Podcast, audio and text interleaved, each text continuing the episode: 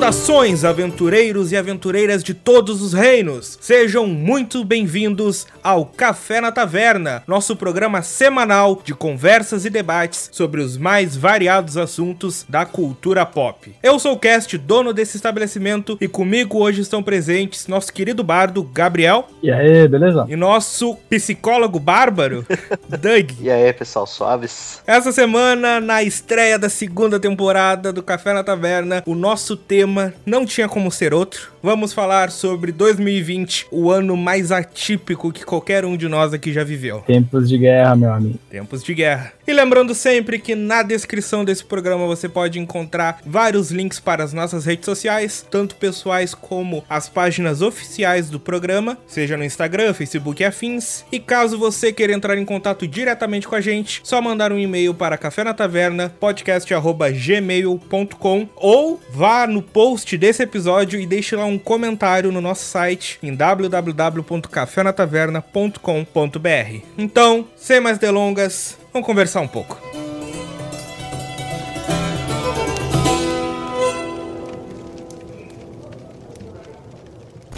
A China está em alerta para um novo vírus.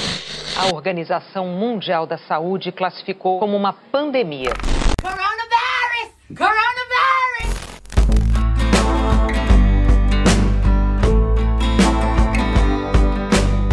2020. Eu, sinceramente, não sei nem por onde começar, velho. Vamos começar pela melhor parte. Acabou.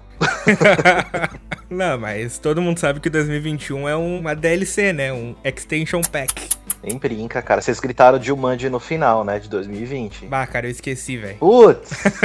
a gente tá preso no jogo ainda. Não. Desculpa, desculpa. Mas, mano, aconteceu tantas coisas que virou até uma piada na internet, que era a questão das retrospectivas. Todo ano, no final do ano, vários youtubers, até canais de TV fazem retrospectiva. E desde, sei lá, maio, abril, já tinha essa piada. Meu Deus, como é que vai ser a retrospectiva desse ano? E todas as que eu vi, sempre faltava algo. Porque quantas coisas aconteceram esse ano são inumeráveis. Em todos os aspectos. Culturais, econômicos. Saúde. Políticos até. Aqui no Brasil, meu Deus. Acho que um bom ponto de start, que é o elefante branco na sala, maior coisa do ano passado, a gente tem que falar da pandemia. Um ano atrás, não exatamente um ano, um pouco menos, nós gravamos um programa que saiu bem no começo da quarentena aqui no Brasil, que foi o programa de número 5, o impacto do coronavírus. No programa de hoje vamos falar deste mal que está assolando a humanidade atualmente, que esse 2020 que não acaba nunca. A gente vai conversar um pouco sobre o impacto que o coronavírus está trazendo à nossa realidade.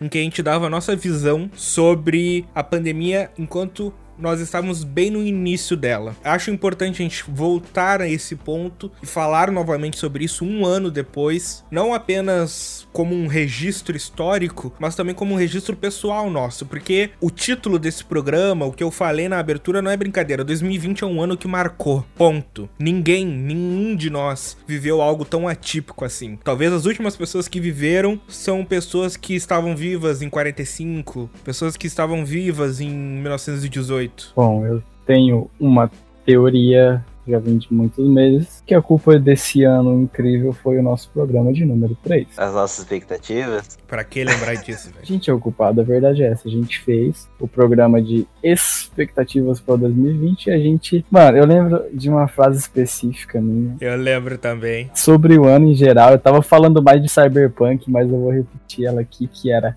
impossível de dar errado.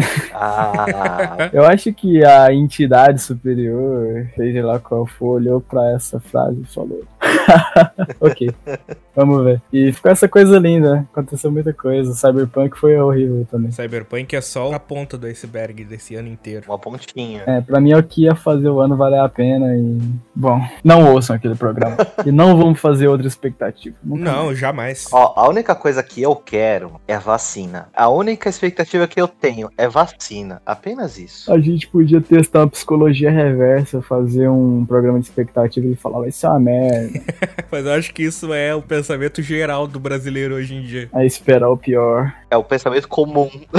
É senso comum já. Falando assim, claro que em questões macro, em aspectos mundiais, foi um ano muito atípico pro mundo em si, né? Foi a primeira pandemia de fato global, porque mesmo a gripe espanhola de 1918 não chegou em todo o mundo da escala que a gente tá vivendo hoje em dia. Então, claro, em grandes aspectos de livros de história, daqui a 100 anos vão contar, foi algo que mudou o mundo. Mas nós não somos grandes pro mundo. Nós somos pessoas normais, o brasileiro como o brasileiro. Como é que isso afetou nossa vida diariamente? Porque apesar de ter toda essa escala maior, a escala menor, o nosso dia a dia também foi completamente alterado. Como é que vocês lidaram com isso ao longo de 2020? Cara, mudou assim, coisa pra caramba. Eu não posso dizer que minha vida mudou tanto, mas mudou muito. Principalmente por questão de trabalho, né? Assim como muitas pessoas, elas começaram a trabalhar dentro de casa, né? Começaram a ter que lidar com os dilemas de organização, de fazer as tarefas, né? No meu caso mesmo, eu sou uma pessoa que eu sou péssimo para manter foco nas coisas, né? Então eu fiz toda aquela tabela assim, bonitinha, né? Que eu via nos canais do YouTube, né? Então você queria seu cantinho, seu escritóriozinho. Sentou ali, você tá no seu escritório trabalhando. Não funciona assim. Fala isso pra uma pessoa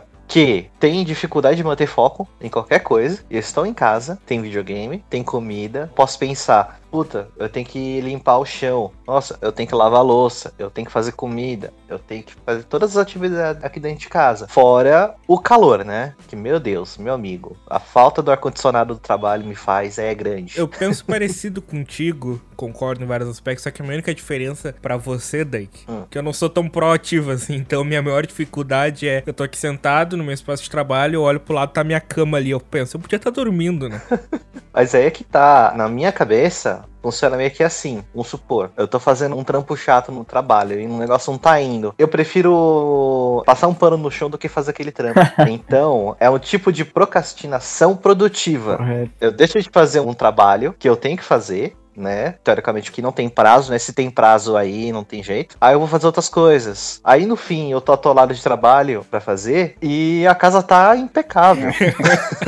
Mais ou menos isso, tá ligado? E outro negócio que mudou bastante foi a questão de. Até afetou muito minha parte mental. Que são os passeios, né, cara? Ir no cinema, dar uma volta na Paulista, assim, de boa, né? Sem máscara, sem essa preocupação demais. Você parar num lugar pra poder comer. Fazer essas coisas ao livre, sabe? Isso aí afetou bastante. Quando aqui em São Paulo mesmo, né? Ponto São Paulo foi dando uma liberada. Eu fui no Comedy Club algumas vezes e isso fez uma melhora absurda, assim, no humor, tá ligado? Mas é um negócio, assim, que afetou muito, sério. Cara, pra mim, se colocar em balanço foi mais vantajoso do que se eu tivesse tido um ano normal. Eita. Porra, auxílio emergencial, desculpa pra ficar de home office o ano inteiro. Nunca joguei tanto na minha vida. Eu vou falar pra vocês, foi um dos melhores anos que eu já tive, mano. É por isso que eu sempre assino aquela frase daquele cara que estava muito à frente do seu tempo, que diz: O jovem tem que acabar.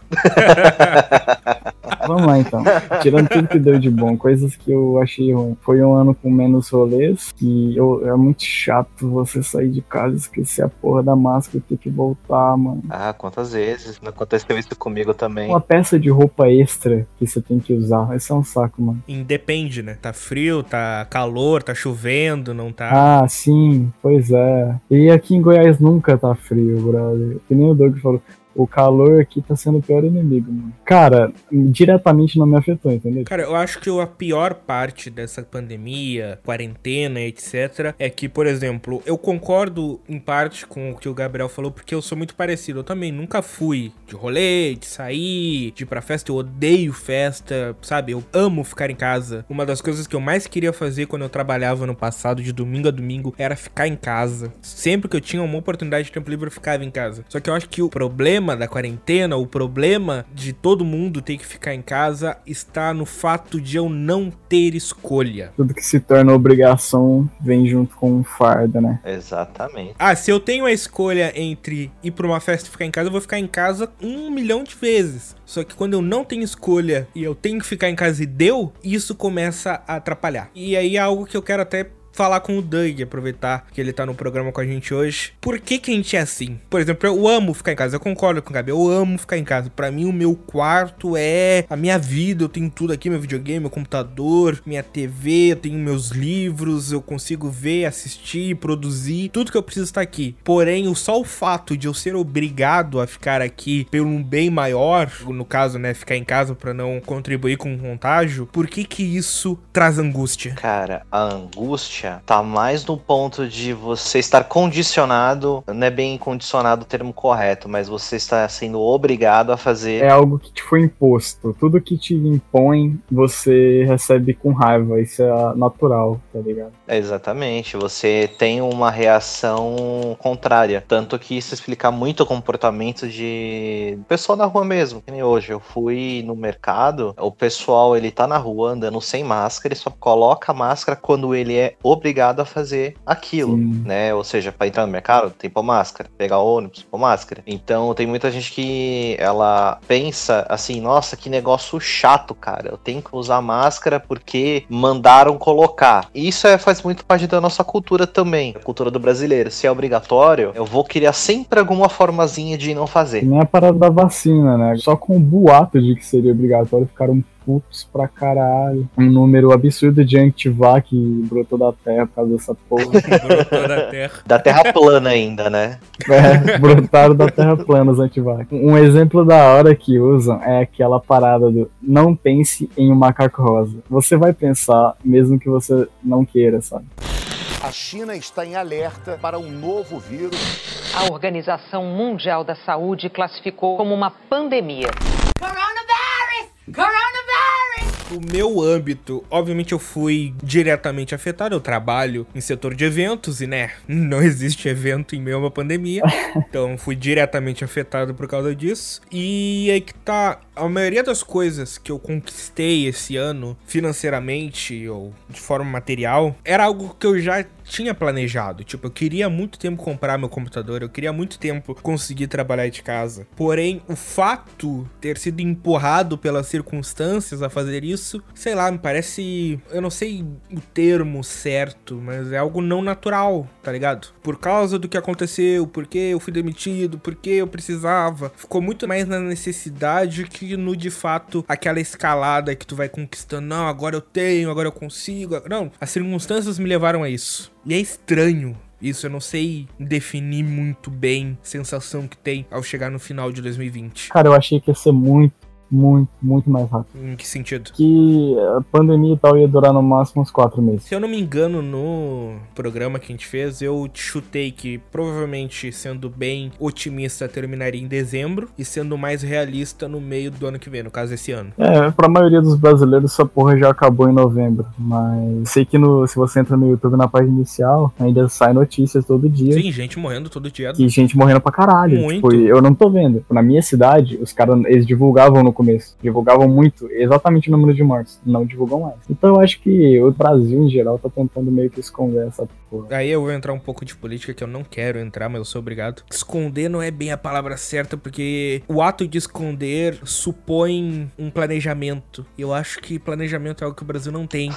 É, isso eu tenho que concordar. Então, eu acho que tá mais no lado da incompetência do que no. Ah, tô escondendo os números. Não estão escondendo porque não tem números. Essa é a real. É, mas a internet dá um jeito. Ah, e fora a questão do foco, né? Tipo, você tem uma situação, né? Tipo, nós temos o elefante branco, né? Que você comentou, Cash, que é, né? Da pandemia e tudo mais. É que nem o Cash falou, ocultar os números exige muito trampo. E os caras, eles, né? Precisam de muita energia pra isso. Então é mais fácil eles mudarem o seu foco de atenção, tirando da pandemia, pra você ver qualquer outra coisa e, e o negócio acontecendo de fundo. Ou seja, eles não estão deixando de falar, estão passando uns dados meio cagado, desculpa o termo, mas estão passando. Que nem o, o último comentário. Desculpa, Cast, entrar em política, mas pelo amor de Deus, né? O nosso ministro falando que a vacina vai chegar no dia D na hora H. Pra quê, cara? Parece piada, né? Mas não é. A gente tá sendo zoado lá fora falando que os brasileiros vão virar crocodilo depois da vacina. Só um parênteses dessa história de virar crocodilo. Qual a parte ruim disso? Bem pensado, nós seremos os próximos reptilianos. Os crocodilos, eles estão vivos desde as épocas jurássicas, mano. Sobreviver a meteoro, pai. Aí, ó. Eu acho que é o próximo passo da evolução. Acho que é. Ah, mas deu. Chega de política. Chega. Chega. Deu. Chega. A China está em alerta para um novo vírus. A Organização Mundial da Saúde classificou como uma pandemia. Coronavirus! Coronavirus!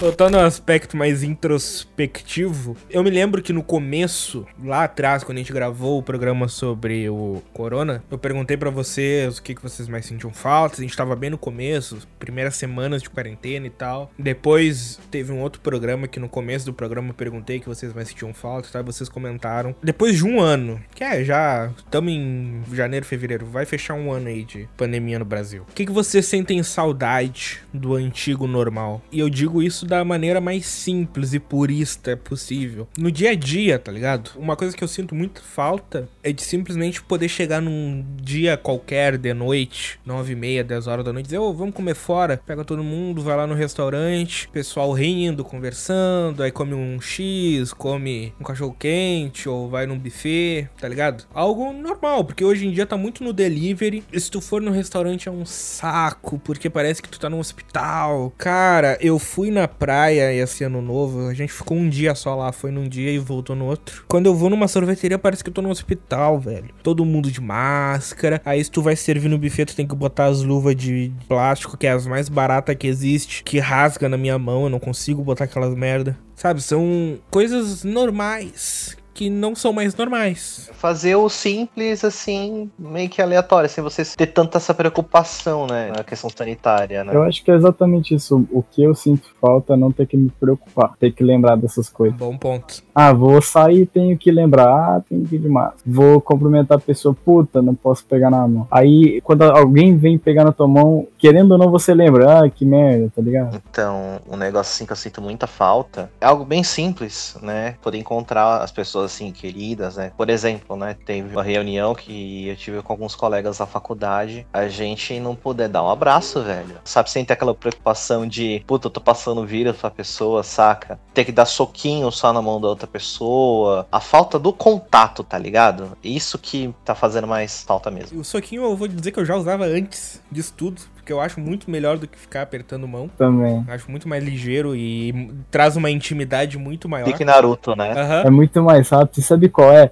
Não tem aquela parada de você vai pegar na mão do cara, aí ele vem pra dar um high five, e aí você vai dar o high five, aí ele muda a mão pra pegar. Sabe? Se você já coloca o soquinho, ele não tem o que fazer. Ele não vai tentar pegar a sua mão pra apertar, ele vai fazer o soquinho, pô. Para os apertos de mão meio brosca, né? É, pois é. Não, e tu nunca sabe, por exemplo, eu não sei se isso é comum, mas aqui no Rio Grande do Sul é muito comum. Geralmente tem aqueles tiozão, Galdério, do interior. Que aperta forte. Aham, que chega assim, vai apertar a mão. Ei, guri, dá aquele aperto de mão. E eu, mano, É, que tem essa porra de aperto firme. Vai tomar no cu, porra. Dá um- uma bicuda na outra bicuda, tá ligado? Tem que ser assim. É, e tem aquelas apertadas de mão que você oferece a mão pra pessoa, ela aperta seus dedos. ah não, isso é terrível. Isso tá de anel então, velho. Não, aí quando você vai fazer aquele aperto de mão, tá ligado? Aquele meme dos musculosos pegando assim, meio queda de braço, aquele aperto de mão meio brother assim. Aí o cara vai e na real ele te dá um tapinha na mão pra te dar o soquinho depois. Você, tipo, não, eu só queria pegar na tua mão. É, fazer aquele do Arnold Schwarzenegger com o cara que faz o Apollo Creed no filme do Predador. E o son of a bitch. É, aí o cara acha que é um high five. Não. Clássico. Não, mas aí tá algo interessante que o Doug trouxe pra mesa que eu acho que é muito brasileiro isso. É muito do Brasil, muito da gente. Porque lá fora já não existe isso. Essa intimidade que o brasileiro tem. Eu sou um cara criado em igreja. Eu sou um cara crente mesmo. Então, uma das coisas mais comuns que tem dentro de uma congregação evangélica é abraço, aperto de mão, tá junto, dar as mãos pra oração, abraça o irmão que tá ao lado. É muito do brasileiro essa coisa do contato físico entre as pessoas. E eu acho que é isso o que mais tá deixando as pessoas malucas, sendo bem sincero, porque lá fora, sei lá, em países como Inglaterra, França, que o pessoal já é mais cordialmente afastado, assim, tem aqueles espaços sociais que todo mundo tem, né? Que a partir de tantos metros é para conhecidos, a partir de tantos metros é para amigos e tal, e a partir de tantos metros já é para ou familiar, ou cônjuge, ou namorado, ou namorada e tal. E uma das coisas que é mais dita é que o brasileiro é o que tem essa taxa menor. Muitas vezes a nossa área de contato físico para alguém que é amigo é muito mais íntima do que pro inglês, por exemplo. É muito mais íntima do que qualquer pessoa lá do leste europeu, que são pessoas que têm um costume, têm uma cultura de serem mais afastadas. Então, o fato de um distanciamento social de um metro e meio ser imposto em cima justamente de da gente, do Brasil, que é conhecido por ser um povo acolhedor nesse sentido, é algo que tá deixando muita gente maluca. Sem dúvida nenhuma. Acho que é o futuro. Eu imagino que pra frente, mesmo com a vacina, o comportamento de muita gente vai mudar drasticamente. Eu digo isso por mim mesmo, né? Evitar contato com algumas pessoas, né? Apesar de ser psicólogo e estudar pessoas, eu não sou muito chegado em pessoas. Essa é a realidade. Casa de Ferreira, espeto de pau. então, essa falta de contato, assim, pelo menos com estranhos, é algo realmente que eu não sinto nem um pouquinho de falta. E ver uma pessoa desconhecida assim, você já chegar, dando abraço, falando, oi, aí, tudo bem? Como é que vai? Não sei o quê. Essas coisas assim, realmente eu não sinto falta, não. Mas eu imagino que futuramente muitas pessoas vão levar esse tipo de comportamento como normal. Tipo, você só cumprimenta de longe, só dá um oi, sem abraço, sem beijinho. Muita gente vai voltar como era antes, isso eu não tenho nenhuma dúvida quanto a isso. Mas eu acredito que muito comportamento vai mudar. Não sei se a gente vai ficar um pouco frio, mas muda. Eu acreditava nisso. Se seis meses atrás a gente fez esse programa, eu concordaria 100% contigo. Mas eu não acredito mais. Porque eu acho que essa é uma opinião muito sólida na internet. Não, porque agora é um novo normal, as coisas jamais vão voltar como eram antes, temos que se acostumar com os novos termos. Eu acho isso muito bonito no papel, só que na prática muito difícil de acontecer, principalmente num país como o Brasil. Que a nossa cultura, cara, é só olhar o nosso carnaval, velho. É, nosso carnaval é zoeira. Um bando de gente que nunca se viu na vida se esfregando enquanto canta e grita e bebe e dança, tá ligado? É muito difícil eu concordar com esse aspecto que tu fala, porque, sei lá, eu acho que numa escala social, sei lá, se é um evento mais formal, tá em outra classe, tá em zona nobre, eu acho que isso até pode virar padrão. Só que pro brasileiro médio, pro pessoal da periferia, pro pessoal que mora interior, cara, eu acho essa realidade de soquinho e cumprimento à distância muito difícil de acontecer. Se eu tivesse que pender pra um lado, eu acho que depois que tiver vacina, quando corona ficar estabelecido como uma gripe, que é o que vai acontecer com o coronavírus, ele não vai sumir, não vai daqui a cinco anos todo mundo esquecer, não. O coronavírus vai virar outra daquelas gripes sazonais, igual o H1N1. Quando isso acontecer, eu acho que a mente do brasileiro médio já vai ter a normal.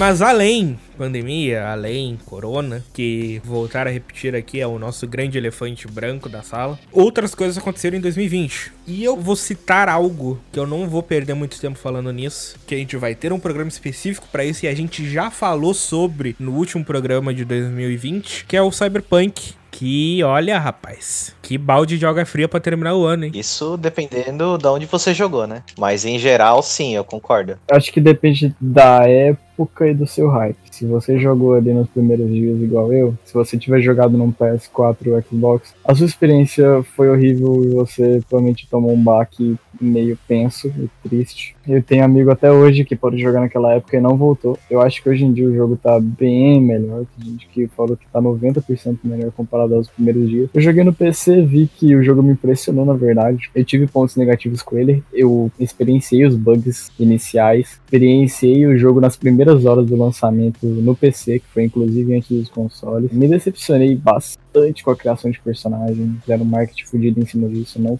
foi nada do que eu esperava. E aí eu me impressionei que o jogo é muito mais detalhado graficamente do que eu esperava. E, tipo, eu achei que meu PC ia rodar suave e o meu processador não foi tão bom assim, pra ele. E então eu decidi que eu ia parar, já que tá tudo bugado mesmo. Os patches estão programados aí pra fevereiro. E eu decidi, falei, ah, vou esperar até lá eu arrumo um processador. E aí eu jogo o jogo sem colocar minha experiência em risco. Então acho que o que falta na galera que tá decepcionada ainda com o jogo e que passou a odiar o jogo é falta de paciência, afobação e hype demais. Cara, eu discordo veementemente de ti, porque eu acho que nesse aspecto pessoal de cada um, tu tá certo. É realmente questão de saber agora esperar, infelizmente, agora é questão de saber esperar. Porém, esse balde de água fria que eu tô falando que jogou, eu acho que é numa questão mais macro. Porque esse balde de água fria foi não só em relação ao lançamento do Cyberpunk, mas também a fama da CD Proud Red foi pro lixo. N- Não, A credibilidade deles foi por água abaixo. não. Pior que foi. Tem que concordar com o Casp aí. Todo mundo agora notou que eles só adiaram o jogo em um mês porque eles perderiam todos os prêmios no Game Awards, lançando o jogo daquele jeito em novembro. E era, eu vou repetir o que eu falei no último programa passado, era um jogo pra ter sido adiado um ano e azar. Melhor lançar um jogo que vai marcar a história do que lançar o que lançaram. Mas quem disse que ele não marcou a história? É, verdade. Mas aí cada um marca a história do jeito que dá. Sim. Mas o que eu quero dizer é que apenas fatos. Entre a gravação daquele programa e hoje aconteceram várias coisas que a gente não pode citar. Como, por exemplo, algo inédito, que foi um jogo AAA ser banido da PSN, a Sony ter que se coçar pra devolver pra todo mundo que queria o dinheiro de volta, algo que a Sony não gosta de fazer e ela foi obrigada a fazer pelas circunstâncias. Foi um monte de depoimento de todas as áreas da CD Projekt saindo, seja dos desenvolvedores, sejam dos engenheiros de software, sejam do pessoal que cuidava da administração da empresa, os próprios investidores da empresa ameaçando o processo contra a empresa, a própria Polônia, o próprio país da CD Projekt iniciando uma investigação contra a empresa por causa de Cyberpunk. Então é algo sem escala que jamais foi vista e só aconteceu por causa da credibilidade que a CD tinha e hoje não tem mais. Exagerado. Cara, eu só falei fatos. Tu pode discordar, mas os fatos estão aí. Não olhar pra eles não vai fazê-los deixar de existir.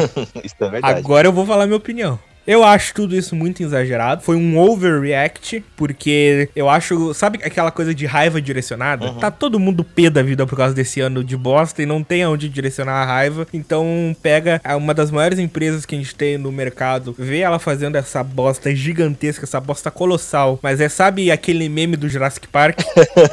é exatamente a gente vendo Cyberpunk no começo. Foi uma contra-reação desesperada, que ainda assim não foi o suficiente, nem chegou perto de fazer a CD Projekt ficar mal das contas, porque, meu amigo, que esse jogo vendeu e continua vendendo. Isso é verdade. Então eu não sei o que esperar, eu não acho que vai mudar o mercado. Tem algumas pessoas muito utópicas que falam que não, que essa atitude vai servir de exemplo pra mudar como o mercado funciona. Não, não vai. Se a CD Projekt falisse, até eu pensava em concordar com esse argumento, mas ela não chegou nem perto disso. E nem vai chegar. Ela vai consertar o jogo ao longo do ano, ele vai concorrer a prêmios no final do ano, como qualquer coisa normal. E aí vai virar um No Man's Sky da vida, que vai ter quem odeia por causa do lançamento, quem não se importa mais e as pessoas que esperaram e hoje estão curtindo um jogo maravilhoso. E é só o que eu tenho que falar desse jogo, porque eu ainda não joguei, eu vou esperar saírem mais atualizações e eu vou jogá-lo lá por março, abril, e aí talvez em maio a gente traga um programa sobre ele. Ou mais perto do Game Awards, quando tiver hype pra falar dele de novo. Eu tive a oportunidade de jogar, inclusive eu finalizei ele. Joguei no Xbox Series S com a última atualização, acho que é 1.6 ou 1.06, alguma coisa assim. 1.06 eu acho que é. Ainda assim, eu experienciei alguns bugs, assim, bem pontuais, para falar a verdade. Nem o tipo de bug, assim, que tenha destruído a minha experiência de jogo, saca? Mas tiveram alguns bugzinhos chatos mesmo, né, durante o jogo, né? Algum NPC que fica dentro da terra, né? Os veículos mesmo, não tá bem legal para poder dirigir eles. Mas ainda não teve nenhum bug, né? Como o pessoal tava reportando no começo, de você ficar impedido de concluir quests ou você mesmo concluir o jogo. Isso eu não cheguei a presenciar. Mas o que eu tenho jogado é assim, é um jogo que realmente falta polimento. Pra muita coisa. O tanto de print e gravação que eu fiz assim de uns bugs e de algumas situações que pra mim não me pareceram naturais. Então tem muito trabalho ainda pra ser feito esse jogo. É igual que muita gente tá falando, cara. Se eles tivessem adiado de novo, né, não tivesse esse medinho todo, sei lá, adiasse por uns dois, três ou quatro meses e lançassem o jogo, o pessoal não ia reclamar. Assim, ia reclamar só um pouquinho, mas ia estar tá com o jogo melhor construído, funcionando melhor, desempenho melhor e o pessoal ia ver o que eu tô enxergando do jogo, tá ligado? Uma puta da história da hora, várias histórias de subquests assim incríveis. O sistema do jogo não é aquela coisa super imersiva, mas é um puta de sistema do jogo divertido, cara, entendeu? E é uma pena que nem todo mundo tá conseguindo ter essa experiência que eu tô tendo. A China está em alerta para um novo vírus. A Organização Mundial da Saúde classificou como uma pandemia. Coronavirus! Coronavirus!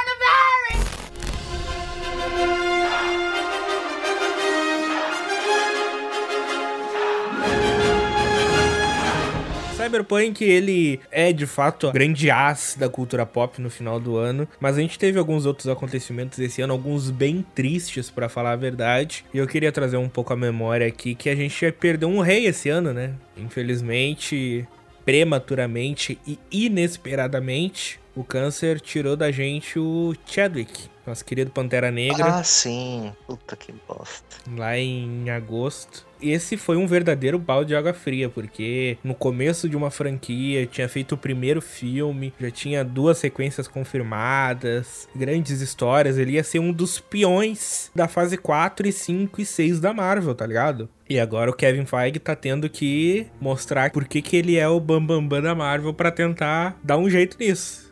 E olha, difícil. É fora que também teve muita polêmica envolvendo a. Eu esqueci o nome da atriz agora, né? Que é interpreta a irmã do Pantera Negra, né? Que talvez ela iria substituir, aí deu outras tretas também, né? De comentários que ela fez sobre a vacina. Eu não sei. Eu não sei o que esperar do próximo filme do Pantera. É, o Kevin Feige ele confirmou que o personagem do T'Challa não será substituído. Porém, ele também falou. Eu não lembro se ele confirmou ou se estão especulando que eles não vão matar o personagem.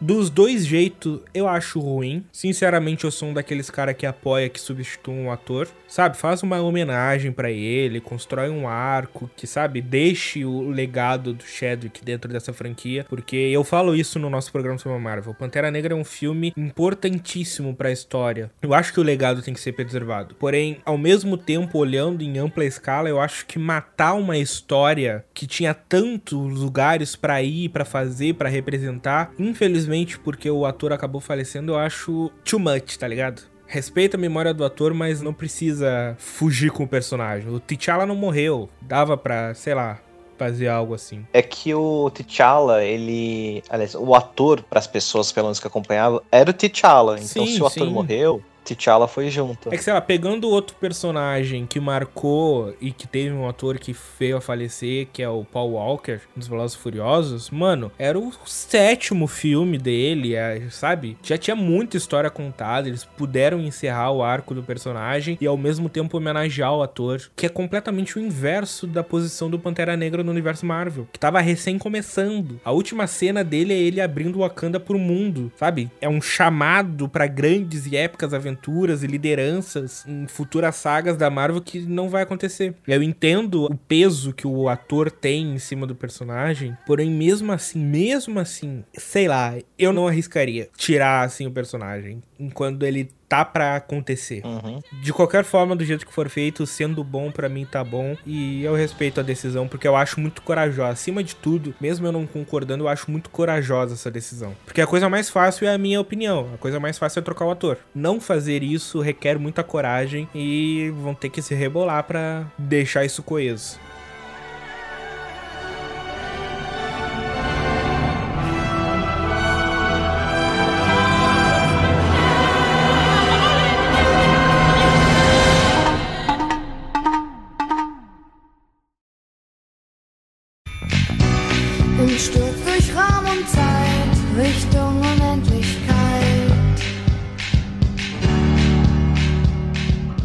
Tirando esses fatos, eu acho que na cultura pop a gente não tem muito mais o que citar. Sem cinemas. A maioria das coisas foi adiada. Uhum. A maioria dos filmes que lançaram eu não vi. O Sonic teve o ano passado, não foi? Foi, acho que ele ficou uma semana e deu lockdown. Nossa. e foi um filme assim que todo mundo meteu o pau no começo que o gráfico tava ruim, realmente não tava lá essas coisas. Aí quando lançou, quem assistiu falou: Mano, o filme tá mó da hora. Aí eu pensei: Vou assistir. Aí o prefeito de São Paulo falou: Não vai não. Esse ano a gente teve. Ah, como é que eu esqueci disso? Rendeu até um programa nosso. Teve Dark. É verdade. Ah, e esse, a verdade aí, só mostra como Dark é uma série que entrou pro esquecimento, né?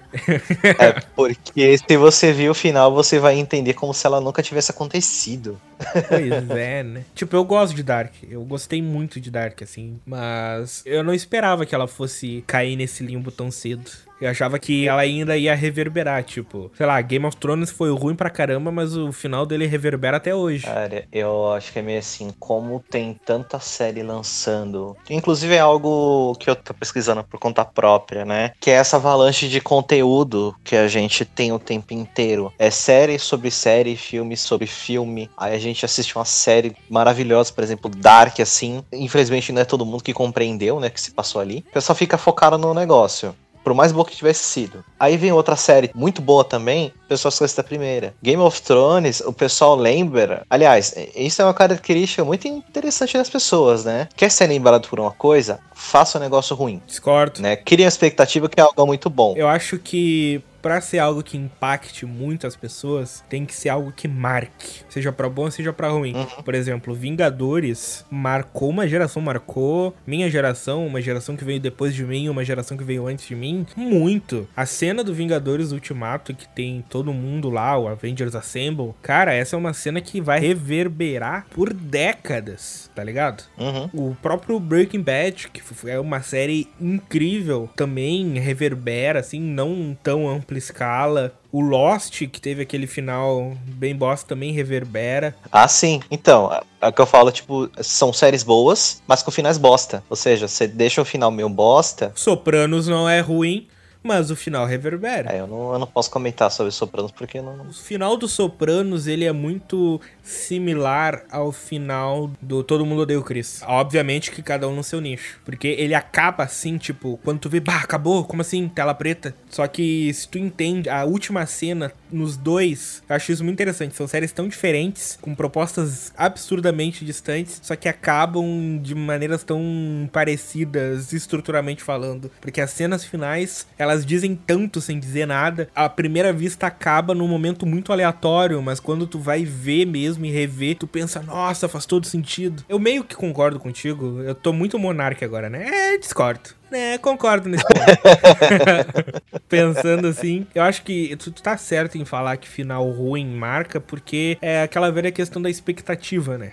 A pessoa cria uma expectativa pelo final e quando atinge, ou não atinge, no caso, né? Uhum. Marca, né? Nossa, que bosta. Vi, vi tudo isso pra nada. E isso eu acho que é um dos motivos por qual Dark não reverbera. Porque ele não decepcionou. Só que ele também não surpreendeu. Não, eu não sei, cara. Eu imagino que Dark foi mais. Por tipo de conteúdo e forma como foi narrada a história, eu acho que acabou ficando meio nichado, saca? Ele virou um hype por causa da quarentena. É, qualquer pessoa ligada, dona na Netflix, assistiu, tentou assistir Dark. Sabe? Uhum. É justamente que vem o meu comentário, né? Não é suando despretensioso, Letícia, qualquer coisa assim. Mas, tipo, quem curte mais esses lances de. Ficção científica. Isso, principalmente física, física quântica, uns negócios desses assim, assiste a série que tem muita coisa que é baseada em teorias reais, cara, a pessoa deve ter amado a série. Aí a pessoa que não tem tanto conhecimento pode ser que tenha achado, pô, legalzinho, mas eu não entendi o que aconteceu. Eu acho que não é nem questão de conhecimento, acho que é mais pela curiosidade, tá ligado? Se esses aspectos físicos, quânticos, metafísicos não te pegam assim, tu vai achar boring. Um bando de alemão aí, tudo parecido um com o outro, tudo trai um com o outro, é uma novelona alemã. Se todas as novelas alemãs for desse nível, eu acho que eu vou assistir mais. Falando de Dark, coisas aleatórias, coisas randômicas ou não tão randômicas, nós tivemos o MVP de 2020, o cara que no pior momento conseguiu moradia gratuita, comida gratuita, a chance de jogar bola sem ser contaminado, voltou depois dessas férias pro Brasil num momento que já tava mais ou menos as coisas abertas, que é o meu cupincho aqui, Ronaldinho Gaúcho e a sua saga no Paraguai, que a gente não pode esquecer que aconteceu em 2020. Caraca, ele voltou, já conseguiu voltar? Pagou uma grana lá, deu bom. Oh. Quando as coisas começaram a afrouxar, ele voltou. O cara é bruxão. O cara driblou o coronavírus, velho. A China está em alerta para um novo vírus. A Organização Mundial da Saúde classificou como uma pandemia. Coronavirus! Coronavirus! Pra terminar, então, vamos fazer aqui uma situação hipotética. Imagine você, seus 70, 80 anos, aí chega lá seu neto, sua neta, fala: Ô vô, em uma frase, consegue falar pra gente como é que foi 2020? Cara, eu vou ter Alzheimer, então eu não vou lembrar. Eu vou ter.